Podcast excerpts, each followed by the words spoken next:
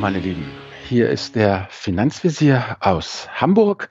Unser Motto heute heiß heißer Hamburg. Wir haben hier die absoluten tropischen Temperaturen und äh, Kollege Finanzrocker, der Daniel aus Lübeck. Ich nehme an, bei euch zerfließt das Marzipan gerade auch, oder? Das ist schon komplett weg, ja. Hallo Albert, grüß dich.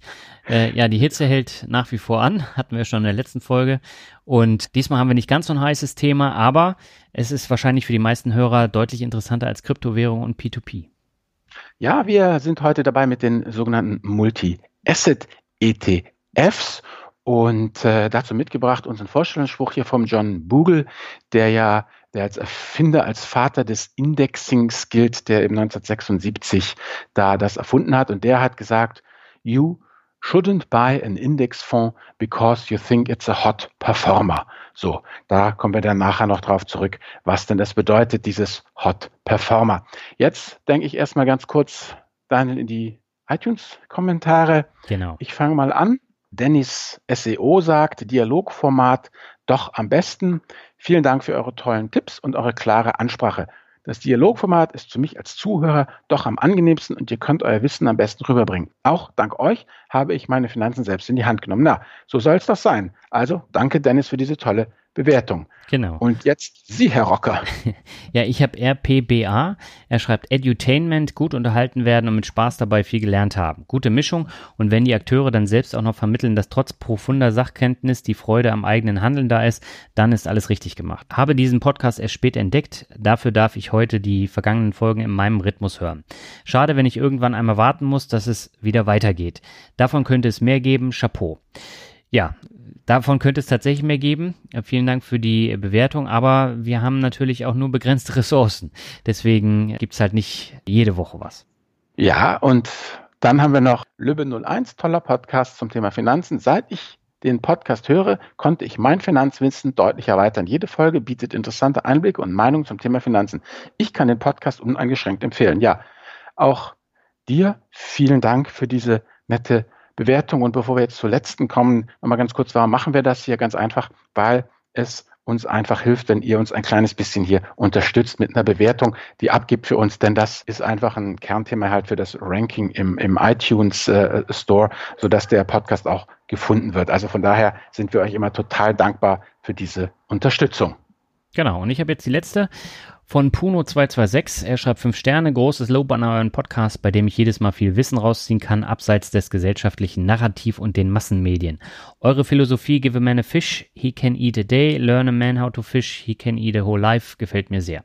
Ja, so soll es auch sein und äh, vielen Dank auch für deine Bewertung. Und dann würde ich sagen, kommen wir mal zum Thema Multi-Asset ETFs und dem Wort der Woche. Oh, ist das eine neue Schöpfung von dir, Albert? Nee, nee, du, Woche? ich habe da, nee, was ist unser Finanzbegriff der Woche eigentlich? aber das ist mir gerade nicht eingefallen. Das ist hier so heiß hier. Ja, hier auch. Also, anyway, oh, ich sag's dir. Also, worum es geht, eben unser Finanzbegriff der Woche, den wir eigentlich sonst immer am Ende vorstellen, kommt jetzt mal an den Anfang, weil das einfach das Fundament bildet. Also, nochmal ganz kurz, worum wir uns ja drehen heute, ist das Thema Indexing. Indexing ist ganz wichtig als Philosophie. Es geht eben darum, Ausschalten des Managementrisikos, Verzicht auf Markttiming und Stockpicking und ein regelbasiertes Kaufen eines ganzen Marktes. So, da geht es ja schon los mit den Missverständnissen. Der Markt kann die ganze Welt sein, ne, beim MSCI World oder beim FTSE World oder nur die Industrieländer. Ja, Blödsinn, das sind die Industrieländer. Die ganze Welt ist ja der ACWI und der FTSE All World.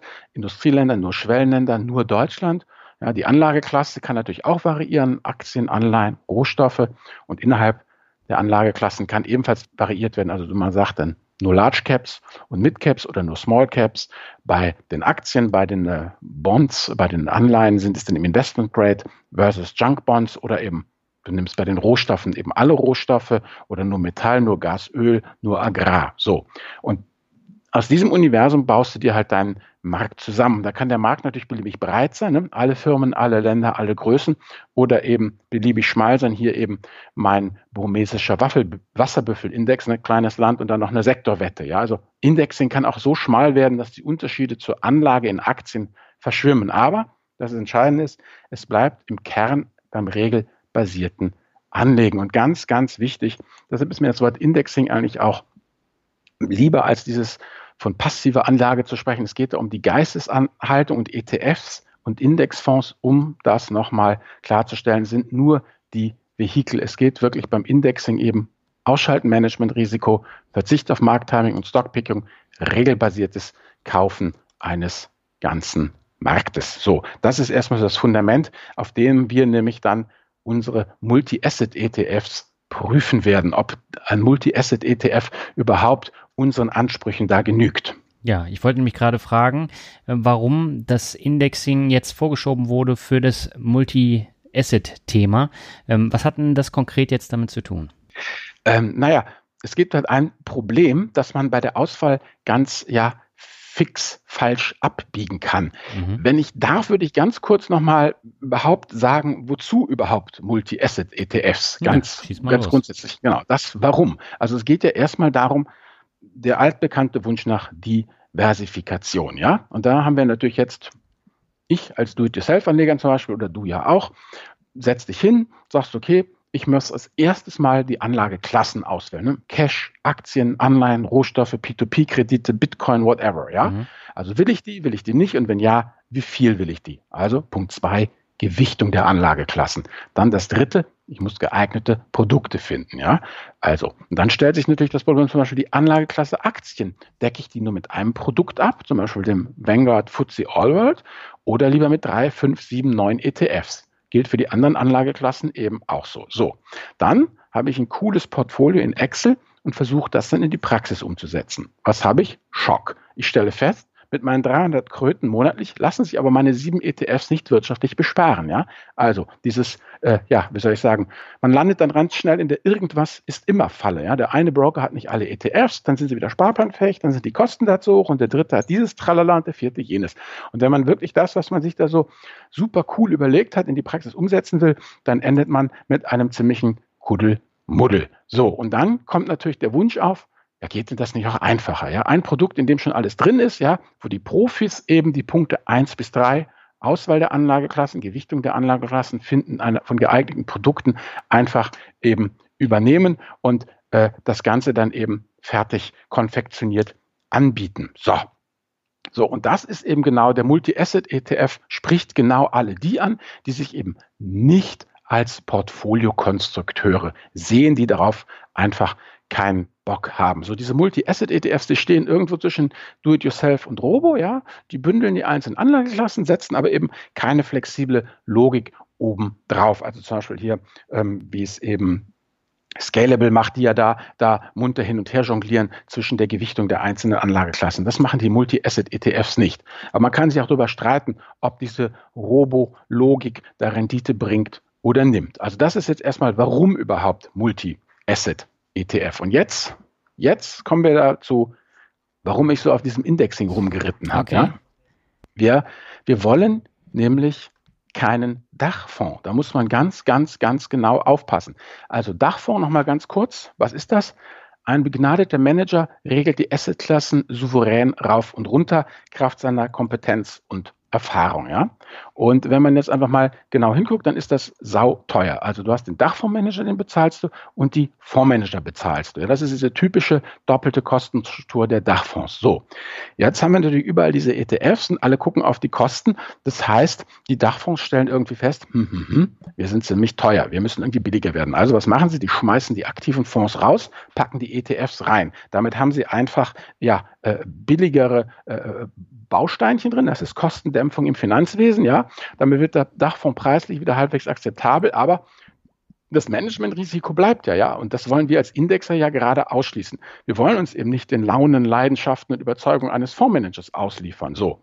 Und dann habe ich mal bei Morningstar recherchiert und Morningstar sagt eben, dass ETF-Dachfonds, dem schließe ich mich auch total an, aus Anlegersicht nur wenig mit ETFs zu tun haben. Denn diese ETF-Fonds, so schreibt Morningstar, ich zitiere mal, haben im Schnitt gleich doppelt enttäuscht. Sie schaffen es nicht, gemischte Aktien-Rentenindizes zu übertreffen und darüber hinaus hinken sie ihren Kategoriedurchschnitten hinterher. Und die sind wiederum im Durchschnitt deutlich hinter den Indizes hinken. Also, diese ganzen ETF-Dachfonds sind Fußnahmen, bringen keine Rendite, miese Performance und man hat aktives Management durch die Hintertür wieder drin. Also wir müssen dieses Indexing ganz genau ansetzen auf die Produkte, die wir uns angucken. Was wir denn wollen, ist ja folgendes. Also, wir wollen vier Dinge. Es soll günstig sein, ja. Also der Maßstab hier ist do it yourself.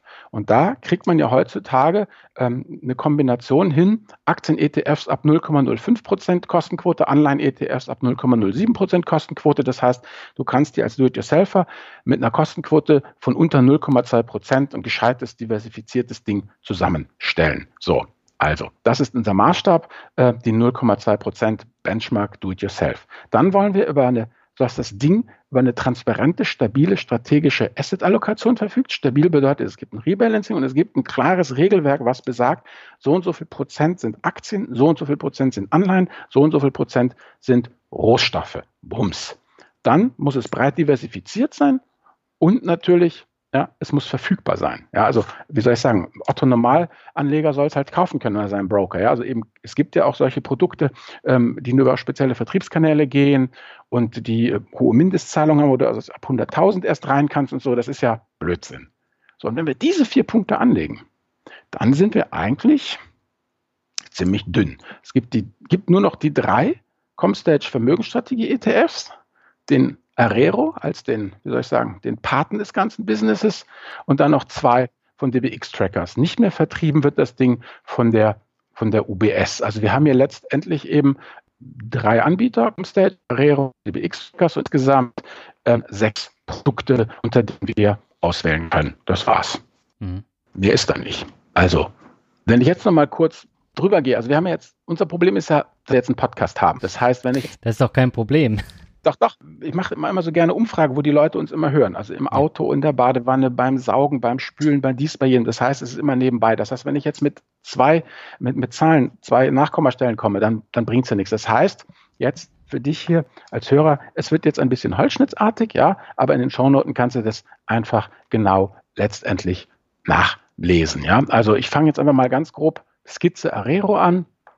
Der Arero ist einfach äh, äh, ja, der, der die Maßstabe gesetzt hat. Den gibt es seit Oktober 2008, kostet 0,45 äh, Prozent.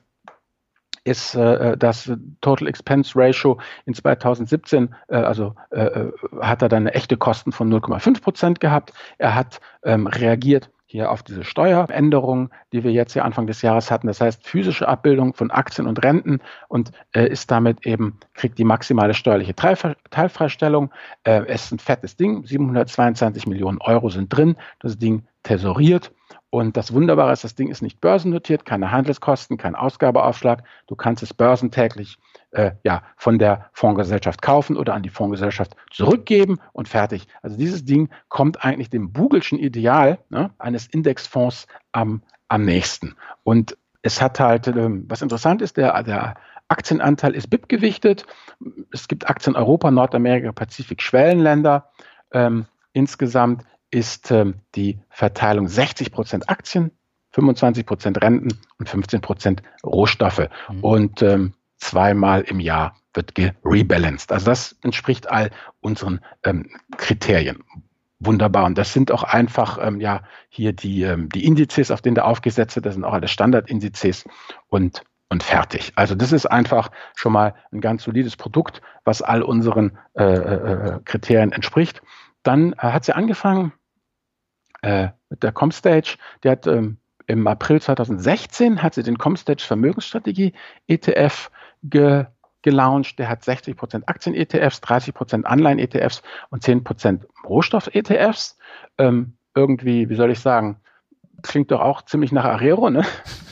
Und die, das ja, ist sehr einmal, ähnlich, ne? Ja, logisch. Ich meine, wie soll ich sagen, zum Teufel, wenn du dir halt was überlegst, sind ja die gleichen Gedanken immer, ja. Wird also komplett mit, ähm, mit äh, hauseigenen Produkten halt umgesetzt, ja. Also Aktien Nordamerika, 15 Prozent, 15 Prozent Aktien Europa, 10 Prozent Aktien Deutschland, 10 Prozent Asien und Pazifik, 10 Prozent Schwellenländer und dann nochmal eben 10 Prozent Staatsanleihen USA, 10 Prozent Staatsanleihen Europa, 10 Prozent Pfandbriefe 10 Prozent Rohstoffe. Also es ist eben äh, dadurch, dass es eben ähm, 10 15 Prozent Aktien Europa hat und nochmal 10 Prozent Aktien Deutschland, ist es durchaus eben etwas deutschlandlastiger. Ja, es hat also eine etwas, ähm, man muss halt immer, das ist vielleicht, was ich noch mitgeben möchte hier auf Podcast-Ebene, diese Zahlen runterzubeten, ist nur bedingt hilfreich. Man muss dann, wenn man dann nochmal äh, sich für ein Produkt entscheidet, einmal genau reingucken, wie denn jetzt dann wirklich die ähm, Asset-Allokation auf der Indexebene ist. Also ähm, 60 Prozent Aktien, ja, kann ja eben BIP gewichtet ist was anderes als das eben, was hier der Vermögensstrategie ETF ähm, liefert. Der ist noch relativ jung eben, wie gesagt, hat 70 Millionen Euro bis jetzt eingesammelt, Kostenquote 0,48. Und jetzt haben sie dann im März 2018 nochmal zwei nachgeschoben, die Leutchen von Comstage. Ähm, den äh, Defensiv, ja, der hat halt einfach ähm, 40 Prozent Aktien, 50 Prozent Anleihen und Geldmarkt-ETFs und 10 Prozent Gold. Also mhm. äh, merkst du schon, wo das hingeht. Also der hat 5 Millionen Fondsvermögen jetzt äh, äh, seit März eingesammelt, ebenfalls im März gestartet, auch gut 5 Millionen Euro Fondsvermögen ist der Offensive, der hat 80 Prozent Aktien, 10 Prozent Renten und 10 Prozent Rohstoff-ETFs, wird halt alles, ähm, ja, alles gerebalanced und so. Sie sagen selber, ich zitiere, die Comstage Vermögensstrategie ETFs sind Portfolio-ETFs, die festen Allokationsregeln folgen und nicht aktiv durch Markteinschätzung gesteuert werden. Die Ausgangsallokation der ETFs wird einmal jährlich im Frühjahr durch ein sogenanntes Rebalancing wiederhergestellt. Sollte sich der Aktienanteil unterjährig um mehr als fünf Prozentpunkte von dieser Zielallokation entfernen, so erfolgt auch hier ein Rebalancing. Aber es ist alles, ja, eben, wie ich schon sagte, es gibt halt ein, ein Regelwerk und das ist transparent und das kann man sich nachlesen. Hm, was ich, was ich da ganz interessant finde, wenn ich da mal einhaken darf, also die haben sich an dem Arero orientiert, das hattest du ja auch schon äh, festgestellt, aber auch an Easyfolio. Also Easyfolio ist ja auch so eine Art Robo-Advisor, wo man mhm. dann auch ein unterschiedliches Aktienverhältnis hat, also da auch 30, 50, 70.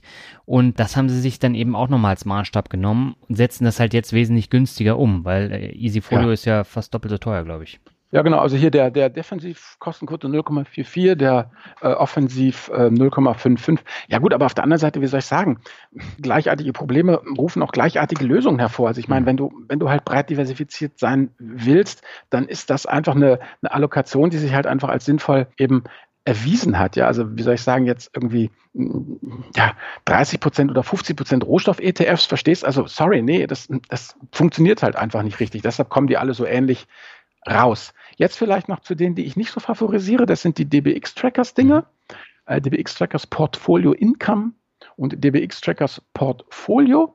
Die setzen das auch mit 16, 17 ETFs um. Der Portfolio Income, der ähm, gibt es auch seit 2011 schon und der hat eben äh, Aktien und Anleihen drin. Mhm. Ich habe es herauskopiert. Aktienanteil 27,63 Prozent, Anleihen 72,37 Prozent. Also praktisch letztendlich eben, ist das, naja, ein Viertel, drei Viertel ist jetzt nicht ganz richtig, aber irgendwie so in die Richtung geht's. Und der DBX-Trackers Portfolio, der macht halbe halbe und äh, der hat 53,48 Prozent Aktien und 46,52 Anleihen. Was hier ist, ist, ähm, dass die DBX-Trackers äh, setzen auch auf Faktoren wie MSCI World Quality und MSCI World Value. Mhm. Das hat der Income zum Beispiel drin. Ich meine, der Quality-Faktor sicherlich, das ist äh, folgt, wie es die Werbung hier auch sagt von DBX-Trackers, den neuesten Finanzmarkterkenntnissen, aber trotzdem ist der Quality-Faktor ja durchaus nicht unumstritten. Was ich allerdings nicht so schön finde, ist eben, dass der eine 0,65 und der andere 0,7 Prozent Kosten hat. Ja, mhm. das ist, finde ich, schon ein bisschen äh, ähm, heftig. Und ähm, ja, mein Problem ist halt, das Hauptproblem, was ich eigentlich mit den DBX-Trackers habe, ist folgendes. Ich habe mal aus dem Factsheet die Portfolio-ETFs für den Vermögensaufbau. So heißt das. Das ist im Thema Anlagekonzept jetzt im Abschnitt. Geht es einfach darum, dass eben die Zusammensetzung, die jeweilige Strategie orientiert sich, sagen Sie dort, an der laufenden Ertragskraft der Investitionsmöglichkeit. Mhm. Also es gibt da die Index Capital GmbH, die wird hier als Allokationsstelle bezeichnet, die übernimmt die Asset Allocation. Und da haben wir eben die dynamische Anpassung, ja. Und letztendlich geht es darum, dass die Index Capital GmbH von Herrn Dr. Andreas Beck geleitet wird und die ganze Steuerung eben basiert auf der langjährigen Erfahrung im Bereich Kapitalmarktforschung des Herrn Beck sowie seiner Vorstandstätigkeit im Institut für Vermögensaufbau. Also für mich riecht es einfach wieder nach aktivem Management durch die Hintertür, ja, weil ähm, da wird halt gesagt, es wird versucht, Überrendite durch Risikoprämie von Aktien und Anleihen zu erreichen. Bei der Auswahl werden teure Investitionen vermieden. Dafür wird in eher günstige Märkte investiert. Also das ist, klingt mir doch sehr nach dem aktiv Voodoo, was man eben auch von den klassischen Fonds kriegt. Also deshalb sind das nicht so richtig meine, meine ähm, Favoriten, ja. Stellt jetzt natürlich die größte Frage. Du hast jetzt so tapfer zugehört, mein Monolog. Daniel mag auch nichts mehr sagen. Kommen wir zur Kernfrage welches von diesen verdammten Dingern soll denn jetzt ausgewählt werden? Also, offen gesagt, kriegsentscheidend ist da alles nichts, wenn man sich den Arero versus die Comstage-Dinger anguckt, ja. Denn ähm, ich hatte, ich weiß nicht, ob du dich noch mal erinnerst, in, an, in meinen Artikel über diesen Map Faber bei mhm. mir auf dem Blog, ja, genau. Der hat ja auch mal diese, diese ähm, 40 Jahre lang durchgerechnet Buy-and-Hold-Portfolios mit den unterschiedlichsten Komponenten. Und da kam eben auch raus, auf lange Zeit, also wenn du wirklich jenseits der 15, 20 Jahre hältst, also letztendlich Altersvorsorge, ja, da wird sich das alles irgendwo im ähnlichen Bereich ähm, rauskommen, weil letztendlich, ja, du hast halt dann, der eine hat halt, was weiß ich, sind die Deutschland-Aktien ein bisschen gut und wenn es in Deutschland richtig gut läuft, dann geht es da halt hoch. Dafür gibt es dann wieder Jahre, wo Deutschland schlechter läuft. Also am Ende kommt es immer doch auf so, so einen Einheitsbrei zwischen fünf und sieben Prozent raus. Und mein Motto ist ja auch immer, also diese Multi-Asset ETFs, die werden dich nicht reich machen, sie werden aber dafür sorgen, dass du nicht arm stirbst. Und das werden die alle erreichen. Die sind alle preisgünstig reguliert und äh, nehmen sich alle nicht viel. Also meine Meinung ist, der Arero ist der Platzhirsch, die drei Comstage sind die Herausforderer und der DBX-Trackers setzt doch eher aktiv äh, auf, auf das Thema aktiv durch die durch die Hintertür. Also ich kann einfach sagen, ähm, dass letztendlich äh, man für einen vernünftigen Preis werden da unsere Kriterien erfüllt, die wir eben haben. Und äh, um nochmal auf diesen Matt Faber zurückzukommen, der hatte ja als Benchmark dieses 60-40-Depot mitlaufen, also den 60% Standard und Poor's für den äh, risikobehafteten den Aktienanteil und 40% eben äh, kurzlaufende US-Treasuries als den Sicherheitsanteil. Und so, so ein 60-40-Depot ist halt wahnsinnig schwer zu schlagen letztendlich, das muss man auch mal ganz klar sagen, eben wieder, fang an, starte durch, kauf dir einen von diesen Produkten und leg los, denn der Endlevel-Gegner ist nicht Arero versus Comstage, sondern komm weg vom Tagesgeld. Ja, oder vom aktiven Fonds mit äh, einer Kostenquote von jenseits der 1,4, 1,5 Prozent. Genau, so. Mein Do-it-yourself ist natürlich jetzt, äh, um mal das als Fazit auch ähm, hier zu packen, Do-it-yourself ist natürlich kostenmäßig nicht zu schlagen, ja, also ganz klar, 0,2 Prozent ist die Benchmark und selbst der billigste Multi-Asset-Fonds der Comstage defensiv mit seinen äh, 0,44 Prozent ist mehr als doppelt so teuer, 220 Prozent teurer. Und der teuerste der DBX-Trackers Portfolio mit 0,7 Prozent ist sogar 350 Prozent teurer. Also fertig. Aber das sind alles für mich alles keine Zahlen, die, die ich irgendwie besonders schockierend finde. Ähm, wenn man sich damit wohlfühlt, wenn man einem das gefällt, dann soll man da reinsteigen. Weil man muss natürlich nochmal sagen, ne? wenn man als Do-it-yourselfer am Start ist, man investiert in den FTSE All World, coole Sache, da kriegst du mit 50 Euro Sparplan die Chance in äh, weltweit mehr als 3000 Firmen zu investieren. Ja? Kaufst du dir aber Multi-Asset-ETFs, dann kommen nochmal die Rohstoffe und die Renten dazu fürs Geld. Also da wird die Diversifikation nochmal ein Stück eben weitergetrieben. Das ist ein ganz klarer Vorteil von den Produkten. Aber wie gesagt, in welchen dieser Produkte du da entscheidest, wird sich in meinen Augen nicht so wirklich kriegsentscheidend auswirken. Vielleicht, vielleicht der Comstage Vermögensstrategie defensiv, ja, mit seinem 50 Prozent Anleihen- und Geldmarkt-ETF, der dürfte da nicht die Performance bringen. Aber letztendlich die Performance bringt doch meistens sowieso der Aktien.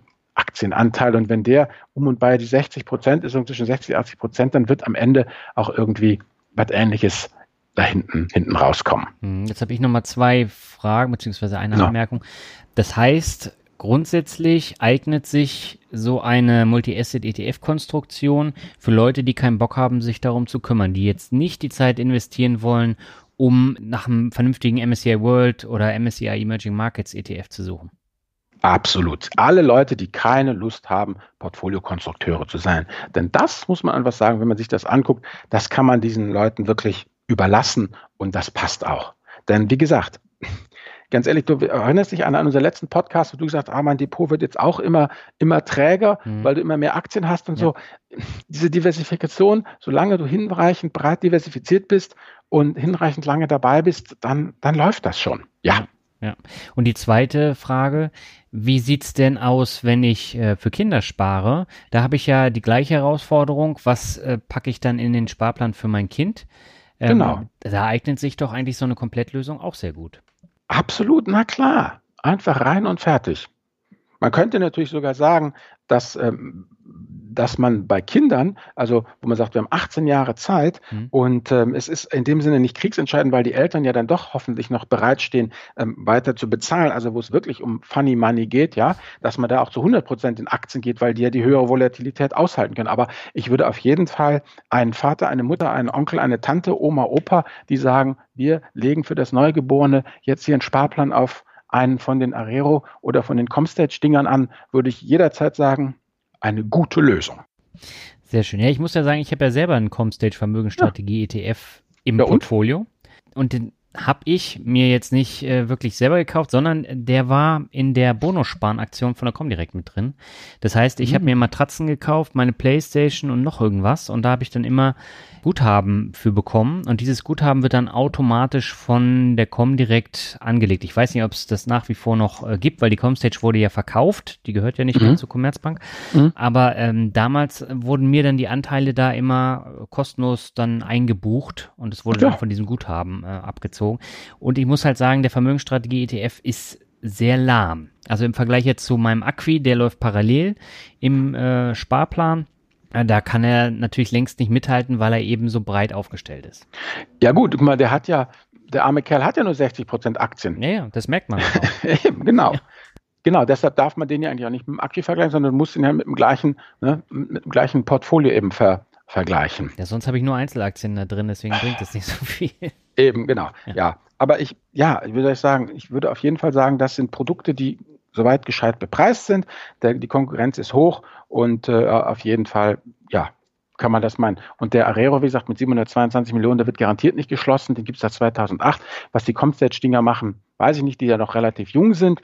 Aber ja, wie gesagt, 70 Millionen Fondsvermögen in, in, in zwei Jahren, da muss er schon mal sehen, dass er jetzt mal über, auf über 100 kommt, damit er wirklich schließungssicher ist. Aber er ist ja auf einem guten Weg hin, denke ich. Mhm. Ja, meine Medienempfehlung? Oder möchtest, hast du noch Fragen, Anmerkungen zum, zum Thema konkret? Nee, ich glaube, die bin ich losgeworden. Alles klar, wunderbar. Ja, ich habe hier ein ähm, wunderbares Buch von Charles D. Ellis, heißt ähm, The Index Revolution. Und ähm, Charles D. Ellis ist. Äh, Den hatten wir doch schon mal, fällt mir gerade ein. Ja, mit einem anderen, anderen Buch. Genau, genau. Ja. Der ist, ähm, ja, wie soll ich sagen, wenn man sich das Bild hier anguckt, mindestens so alt wie Herr Bugel. Also, ja, um die 80. Also, und der hat eben, er beschreibt in seinem recht kurzen Buch, 100, 190 Seiten, sehr anschaulich, sehr nett, sehr, sehr, sehr anekdotenreich auch. Ähm, ja, warum heutzutage eigentlich ähm, das Thema ähm, ja, Indexing das ja der Weg ist, den man einschlagen sollte, einfach aus seiner ewigen langen Praxis. Er, ne, wer vor 50 Jahren angefangen hat, da hat er gesagt, da musste man natürlich aktiv sein. Ja, 95 Prozent oder so an der Wall Street wurden damals eben von Privatanlegern die Umsätze gemacht, ja. Und wenn du, du hörst, wie, was er dir erzählt, ja, wer damals mit wem essen gegangen ist, ja, die werden heute alle im Knast wegen Insiderhandel, ja. Da gab es diese ganzen Insidergesetze noch nicht und da klar haben die Profis da unglaubliche ähm, aktive Ge Gewinne gemacht, aber da wurden immer mehr darauf aufmerksam. Und jetzt ist es mittlerweile, wie er ja wirklich schreibt, das totale ähm, Haifischbecken eben. Und, und dieses Indexing ist letztendlich äh, ja nur der Tatkraft der Intelligenz und der Power der Aktiven zu, äh, zu verdanken, die halt mit ihrer ganzen Intelligenz und ihrer ganzen Power da reingehen und eben äh, äh, ähm, ja, Preise finden und den Markt umwühlen nach aller kleinsten, äh, nach ausbeutbaren äh, Veränderungen, sodass sich das eben für Otto Normalverbraucher gar nicht mehr äh, lohnt, in diesem Spiel der Aktiven mitzumachen, weil also wirklich äh, letztendlich auch die Profis nur noch gegen Profis spielen und da keiner wirklich ähm, ja, ein, ein langfristigen äh, Gewinn machen kann, weil eben sein Nachbar genauso smart und genauso intelligent und genauso hart arbeitet wie er. Und das ist für mich da eigentlich wirklich mal so, ja, der hat sein, sein, sein Lebenswerk, also wie er vom Aktiven zum Passiven wurde, ja, wie er vom Stockpicker zum Indexer wurde, da eben sehr schön persönlich dargelegt. Und ähm, ich kann diese Lebensreise wirklich nur, nur jedem äh, empfehlen. Es ist für mich absolut plausibel und schlüssig und man kriegt noch ein paar nette Anekdoten, wie das denn früher an der Börse so zuging. Sehr schön. Das ist so eine typische Finanzvisier-Empfehlung, würde ich sagen. Ja. ich habe auch klar. noch zwei. Los. Und zwar genau zu diesem Thema habe ich nämlich zwei Podcast-Interviews geführt. Das heißt, äh, zum einen über das Thema Arero und zum anderen über das Thema äh, Vermögensstrategie ETF. Also die kommen beide ziemlich ausführlich dann davor. Packen wir auch in die Show Notes. Das eine mit Arne Scheel von Comstage Ach. und das andere mit Dr. Christine Laudenbach. Und wer vielleicht noch ein bisschen mehr darüber erfahren möchte, auch äh, über die Rendite zum Beispiel beim Arero, der sollte da mal reinhören. Genau. Ja, dann würde ich sagen, Tschüss, meine Lieben, und jetzt brauche ich ein Bier. Ja, ich muss mir erstmal hier den Schweiß äh, von den Kopfhörern abwischen, weil der läuft jetzt gerade hier runter nach deinem Monolog. Dem, es oh heißt den Kopfhörer. oh je, alles klar. In ja, meine Sinne. Lieben. Tschüss. Tschüss.